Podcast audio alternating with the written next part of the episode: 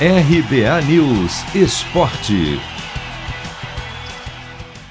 Quando a fase é boa, tudo dá certo. Só assim para explicar a última vitória do Inter no Brasileirão. Neste domingo, contra o Fortaleza, o time de novo jogou mal. Na verdade, o primeiro tempo foi equilibrado e o segundo foi marcado pelo domínio do tricolor do PC, liderado por um Lucas Lima bastante inspirado.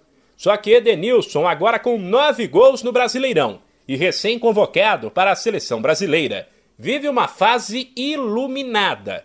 Aos 47 da etapa final, ele aproveitou cobrança rápida de lateral e marcou o gol que deu a vitória ao Inter por 1 a 0 no Beira-Rio.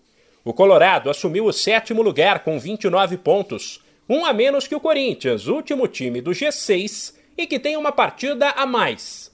Questionado sobre o nível da atuação do time, o técnico Diego Aguirre foi claro e admitiu que futebol é resultado. O resultado é o mais importante. Quem fala outra coisa no futebol não, não é, para mim não é verdade. Mas obviamente que tem que encontrar caminhos para conseguir a vitória. Acho que hoje temos que valorizar muito a vitória.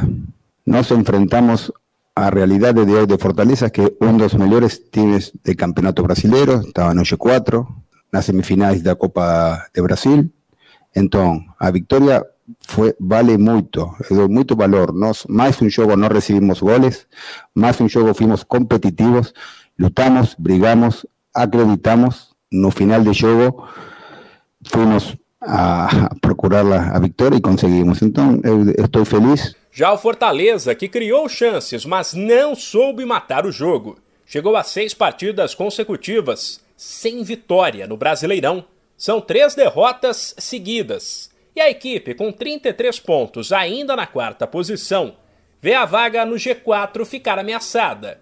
Ainda assim, o técnico Juan Voivoda, que fala em resultado dolorido, diz que confia no grupo. Muito difícil de explicar. O nível de time está subindo. Eh, o nível de time versus São Paulo foi bom.